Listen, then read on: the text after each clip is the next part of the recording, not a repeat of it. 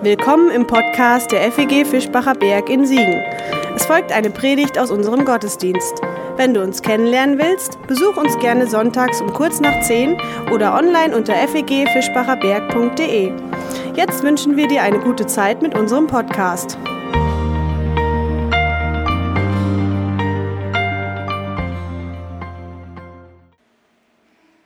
In unserer fünften Leidenszeit in der diesjährigen Vorpassionszeit und Passionszeit erreichen wir so eine Art theologischen Höhepunkt. Vielleicht ist es aber auch ein theologischer Tiefpunkt, je nach Vorliebe, je nach Sinn und Geschmack. Aber wir schauen erstmal zurück. Mit Jesus im Boot haben wir an unserem unruhigen Glauben und Unglauben gelitten. Mit dem Prediger Kohelet haben wir an unserer ungerechten Welt gelitten. Mit Paulus haben wir ungeplant mit unseren Makedonierinnen und Makedoniern mitgelitten. Mit Jesus haben wir letzte Woche unendlich an der Verzweiflung der göttlichen Liebe gelitten. Und heute, da leiden wir unerträglich mit dem Propheten Jesaja, Jere, nicht Jesaja, Jeremia, die beiden kriegt man schon mal. Jeremia. Wir leiden unerträglich mit ihm an Gott selbst. Wir leiden an Gott. Und das ist, finde ich, ein nahezu unerträglicher Gedanke.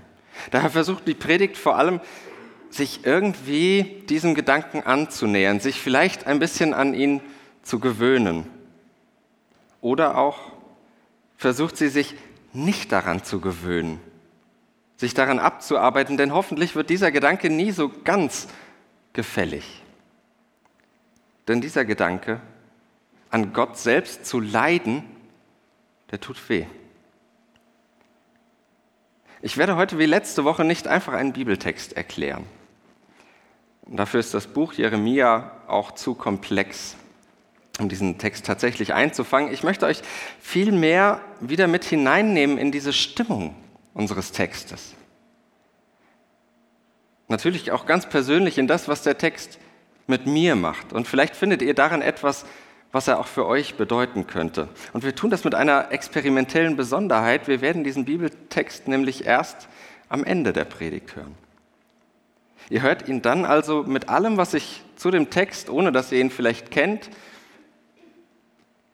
mit allem, was ihr vorher gehört habt. Alles, was ihr schon mitbringt zu diesem Text hin. Ich kann euch natürlich nicht abhalten, euer Smartphone rauszuholen und schon mal zu spicken. Aber wenn ihr mögt, lasst euch gerne darauf ein, erstmal zu hören, diesen Text vorzubereiten und den dann zu hören. Und ich bin ganz gespannt, was das mit uns macht, was das mit euch macht, wie das persönlich bei euch wirkt. Und lade euch herzlich ein, mir da nachher oder untereinander von zu erzählen. Es gibt Menschen, die nehmen für ihre Überzeugung eine ganze Menge auf sich. Mir fallen da ganz illustre Personen aus der Geschichte ein, gestalten quer durch die Historie hindurch. Zum Beispiel Sokrates, der große Philosoph, der vielleicht schlauste Mann der Welt, äh, wenn man das so sagen möchte, den im Jahr 399 vor Christus seine philosophische Überzeugung, seine Idee von Gott und den Göttern, die wurde ihm zum Verhängnis. Man sieht hier die Sterbeszene, wo er den Schellingsbecher nimmt, trinkt und daraufhin verstirbt.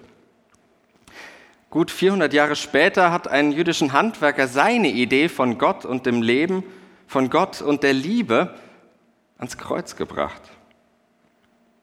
Auf ihn folgten viele Männer und Frauen, die sich auf ihn beriefen und die ein ganz ähnliches Schicksal ereilte. Ich denke an Martin Luther, der lässt sich ebenfalls einreihen in diese Liste an Gestalten. Er bezahlte zwar nicht mit dem Tod für seine Überzeugung, aber doch sozusagen mit seinem Leben, mit seinem Lebenswerk. Hier stehe ich, ich kann nicht anders. Man kennt den Satz, auch wenn er sich nicht sicher auf Martin Luther tatsächlich selbst zurückführen lässt, er fasst seine Lebensaufgabe doch gut zusammen. Hier stehe ich, ich kann nicht anders. Wer schon mal in London war, hat vielleicht an der Westminster Abbey die zehn Statuen von Märtyrerinnen und Märtyrern des 20. Jahrhunderts gesehen. 1998 wurden sie angebracht, darunter etwa Martin Luther King und Dietrich Bonhoeffer.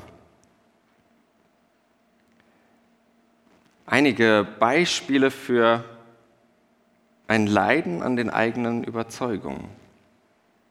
Ein Leiden unter dem großen Ganzen. Ein Leiden unter dem, was Menschen zutiefst in ihrem Inneren ergriffen hat. Oder eben anders gesagt, Geschichten vom Leiden an Gott. Vom Leiden an dem, was Menschen heilig ist. Das sind natürlich alles Geschichten, die relativ weit weg sind und mehr oder weniger lange her.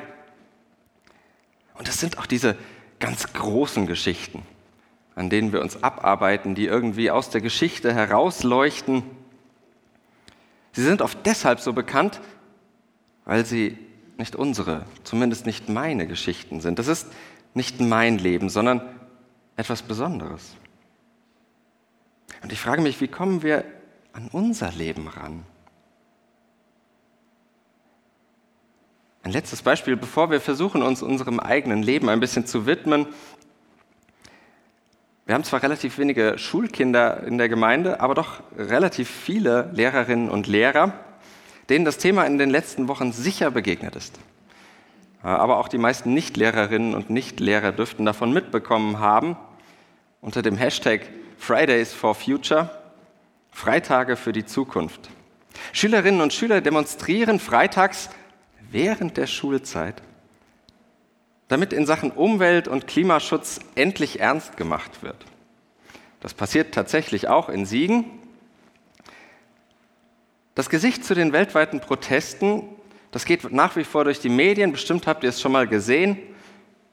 Greta, Greta Thunberg. Sie kämpft für ihre Überzeugung, dieses 16-jährige Mädchen. Sie tritt für das ein, was ihr wichtig und was ihr heilig ist. Für unseren Planeten. Nicht das schlechteste Anliegen, wie ich finde. Und was bringt es ihr ein? Kommentare wie den des neuen CDU-Generalsekretärs Paul Simiak. Greta Thunberg findet den deutschen Kohlekompromiss absurd. Sie fand es absurd, dass man erst 2038 aussteigen will aus der Kohle. Und dann kommentiert er, oh Mann, kein Wort von Arbeitsplätzen, Versorgungssicherheit, Bezahlbarkeit, nur pure Ideologie. Arme Greta. Wie sehr sie unter solchen Kommentaren leidet, weiß ich natürlich nicht. Einstecken muss sie aber ganz ordentlich für das, was sie bewegt, für das, was sie ergriffen hat, wofür sie sich einsetzt. All diese Menschen und diese Geschichten, seien sie noch so groß, sie nehmen uns doch ein bisschen mit hinein in die Erfahrung, um die es mir heute geht. Um die es, glaube ich, auch dem Text geht. Und ich meine die Erfahrung, dass mir etwas auf der Seele brennt, für das ich mich einsetzen will. Dieses Gefühl, dass mir ein Anliegen durch Mark und Bein geht, sodass ich nicht mehr schweigen kann. Das ist nah dran an der Geschichte von Paulus aus dem dritten Teil unserer Serie, als er nach Makedonien gerufen wurde. Hilf uns. Makedonien als Bild für das, was dir, was uns auf der Seele brennt. Ich habe die Beispiele nochmal mitgebracht, was alles auf der Seele brennen kann. Vielleicht ist es der Einsatz gegen Menschenhandel ein Engagement für den Frieden oder für den Tierschutz. Vielleicht ist es die Erinnerung, dass Homosexuelle keine Christinnen und Christen zweiter Klasse sind. Vielleicht der Kampf gegen Armut in Kindheit und Alter, das Aufstehen gegen nationalistische, rassistische oder sexistische Weltsichten. Vielleicht willst du eigentlich mit Greta für unseren Planeten einstehen, den Plastikmüll aus den Meeren fischen oder dich für Kinderrechte stark machen oder etwas anderes. Heute geht es mir nicht darum, loszugehen, was anzupacken, was zu reißen. Mir geht es nicht darum, die Leiden anderer zu lindern, Da geht es mir auch drum, aber nicht heute. Das ist nicht mein Hauptgedanke heute. Aber der Gedanke, der mir bei diesem Text kam, der ist vielleicht noch schärfer, als jede Herausforderung zum Handeln es sein könnte. Denn es kann ja auch dazugehören, dass du selbst unter dem leidest, was dich ergriffen hat. Und das, wofür du branntest, vielleicht verblasst und verbrennt, weil dich der Kampf gegen die Sklaverei selbst gefangen nimmt, weil dich die Jagd nach dem Frieden zur Gejagten macht, weil dir im Einsatz für den Tierschutz das Unmenschliche begegnet, weil dir die Offenheit für andere Lebensweisen manche Tür verschließt, weil das Engagement gegen die Armut dich alles kostet, weil dein Aufstehen gegen Ideologien deine eigenen Ideale zum Fallen bringt, weil die Sorge um den Planeten dich an der Sorglosigkeit verzweifeln lässt, weil dir für die Reinigung der Meere mancher Müll an den Kopf geworfen wird, weil dein Einsatz für die Rechte anderer dich tief in die Ungerechtigkeiten des Lebens blicken lässt. Und für dieses Leiden fehlen mir oft die Worte. Ich leide darunter, dass so vieles meinen doch eigentlich guten Anliegen widerstreitet, dass ich das Gegenteil von dem erfahre, was ich doch eigentlich Gutes bewegen will.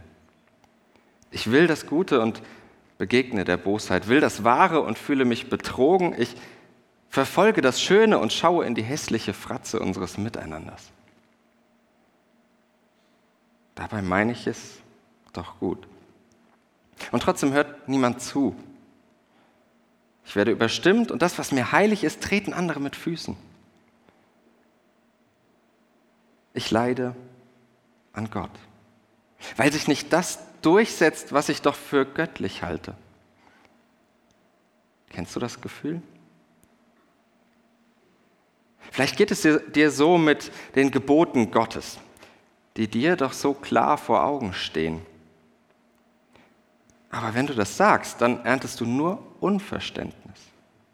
Vielleicht reagieren Menschen gereizt darauf, nehmen nicht ernst, dass es dir so ernst ist mit dem Wort Gottes. Vielleicht geht es dir so mit der Vielfalt des Lebens und Glaubens. Du setzt dich dafür ein, dass man die Bibel immer auch noch mal anders lesen und den Glauben anders leben kann. Aber wenn du das sagst, dann begegnen dir vor allem Angst und Misstrauen. Das ist vielleicht ein bisschen überzeichnet, diese beiden Extreme, aber was ich deutlich machen will, dieses Gefühl an Gott selbst zu leiden, das gibt es von allen Seiten, in allen Positionen, weil es immer die ganz eigene Vorstellung von Gott ist, an der ich verzweifle, weil sie sich anscheinend nicht verwirklicht.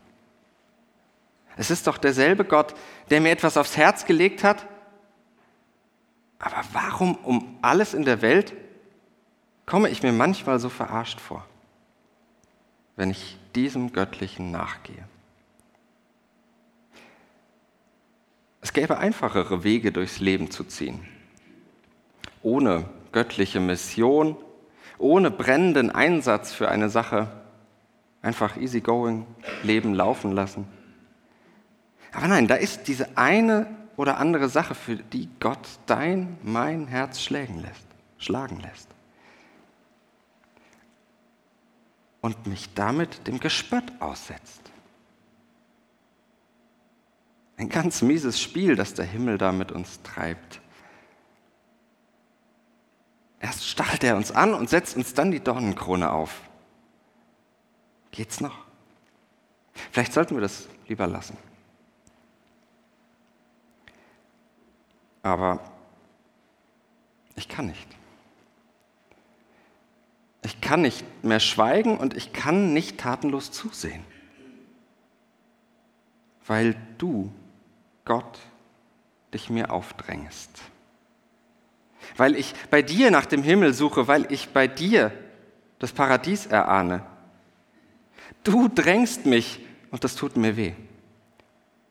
Du drängst mich. Das tut weh. Aber du bist es.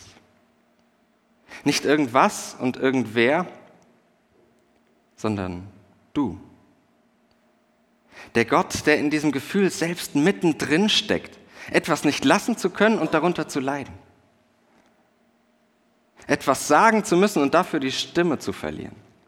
Etwas heilen zu wollen und dafür verletzt zu werden.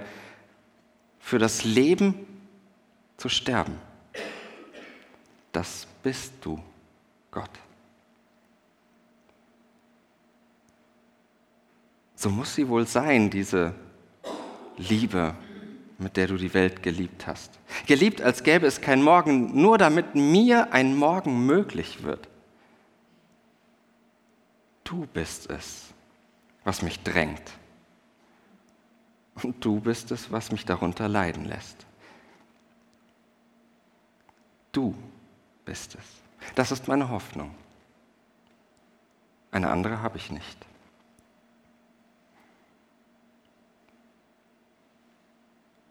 Wir hören jetzt den Text aus Jeremia 20. Lasst ihn mal hineinklingen in eure Erfahrung, in euer Leben und Leiden.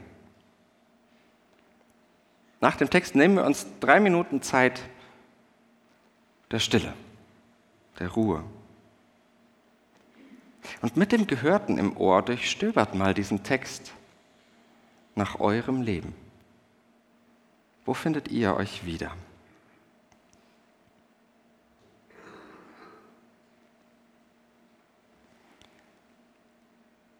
Herr, du hast mich überredet und ich habe mich überreden lassen.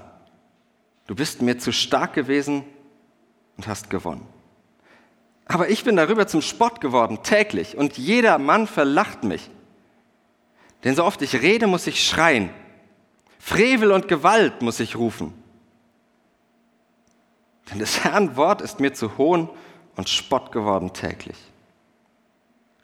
Da dachte ich, ich will seiner nicht mehr gedenken und nicht mehr in seinem Namen predigen. Aber es ward in meinem Herzen wie ein brennendes Feuer, verschlossen in meinen Gebeinen. Ich mühte mich, es zu ertragen, aber konnte es nicht. Denn ich höre, wie viele heimlich reden, Schrecken ist um und um. Verklagt ihn, wir wollen ihn verklagen. Alle meine Freunde und Gesellen lauern, ob ich nicht falle. Vielleicht lässt er sich überlisten, dass wir ihm beikommen können und uns an ihm rächen. Aber der Herr ist bei mir, wie ein starker Held. Das war's für heute. Um keine neue Folge zu verpassen, kannst du den Podcast einfach auf deinem Smartphone abonnieren. Mehr Informationen findest du unter fegfischbacherberg.de. Wenn es dir gefallen hat, lass uns gerne einen Kommentar oder eine Bewertung da und sag es weiter. Tschüss und vielleicht bis zum nächsten Mal.